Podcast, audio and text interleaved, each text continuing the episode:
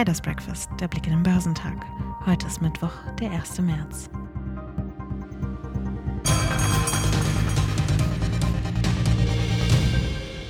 Die im Januar blühenden Hoffnungen auf Zinssenkungen noch in der zweiten Jahreshälfte stellten sich mittlerweile als Hirngespinst früherer Tage dar, zog Analyst Konstantin Oldenburger von CMC Markets eine Februarbilanz.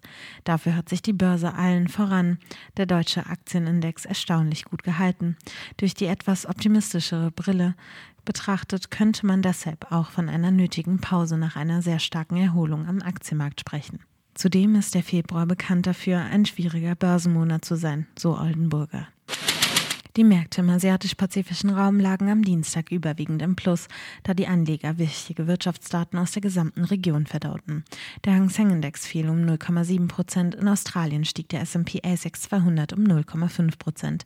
Auf dem chinesischen Festland kletterte der Shenzhen Component um 0,7 Prozent, der Shanghai Composite stieg um 0,7 Prozent. Der südkoreanische Kospi legte um 0,4 Prozent zu und der Nikkei stieg geringfügig an. Die Kursverluste von Goldman Sachs haben am Dienstag den Dow Jones Industrial belastet. Die Goldman-Aktien sind ein Schwergewicht im US-Leitindex. Der Dow verlor 0,7 Prozent auf 32.657 Punkte, während sich andere wichtige Indizes besser hielten. So gab der breit gefasste S&P 500 nur um 0,3 Prozent auf 3.970 Zähler nach. Der technologielastige Nasdaq 100 schloss 0,1 Prozent tiefer bei 12.042 Punkten.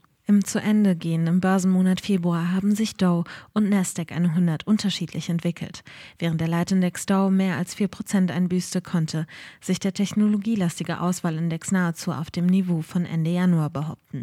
US-Technologieaktien hängen die Blue Chips ab schrieb Analyst Konstantin Oldenburger von CMC Markets.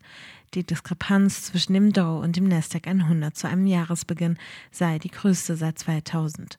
Die Aktienkurse hängen derzeit stark von den Bewegungen an den Anleihenmärkten ab. Als die Renditen zehnjähriger US-Staatsanleihen im frühen Handel wieder Kurs auf die Marke von 4% nahm, drückte das auf die Kurse an der Wall Street und an der Nasdaq. Im weiteren Verlauf gingen die Renditen aber wieder zurück, woraufhin die Aktienbörsen die Verluste eingrenzten. Im Dow waren die Aktien von Goldman Sachs das Schlusslicht mit einem Minus von fast 4 Prozent. Auf dem Investorentag der rund 125 Milliarden US-Dollar schweren Bank räumte der Chef Fehler ein. Für das Privatkundengeschäft sucht das Geldhaus nun nach einer strategischen Alternative. Das Geschäft hat bislang Milliardenverluste gemacht. Allerdings nannte Solomon hierzu keine Details, was an der Börse offenbar schlecht ankam. Zoom-Videos stiegen um 1,2 Prozent. Der Anbieter von Videokonferenzen übertraf sowohl mit den Zahlen für das Schlussquartal 2022 als auch mit dem Ausblick auf das laufende Quartal die Markterwartungen. Der deutsche Aktienmarkt hat seine deutlichen Vortagesgewinne am Dienstag weitgehend behauptet. Der DAX drehte nach klaren Anfangsverlusten zeitweise leicht ins Plus und schloss mit einem kleinen Minus von 0,1 Prozent bei 15.365 Punkten. Daraus ergibt sich für den Leitindex im Monat Februar ein Gewinn von 1,6 Prozent. Der MDAX der mittelgroßen Werte sank am Dienstag um 0,1 Prozent auf 28.648 Zähler. Inflationsdaten für den laufenden Monat hielten die Furcht vor weiter steigenden Zinsen im Euroraum wach. In Frankreich erreichte die Teuerung überraschend einen Rekordhoch und in Spanien stieg die Inflation unerwartet.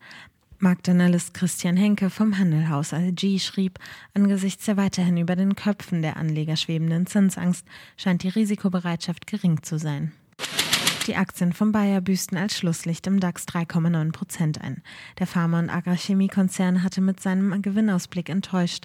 Das Unternehmen stellte die Anleger auf weniger schwungvolle Geschäfte ein. Das Wachstum dürfte sich 2023 verlangsamen.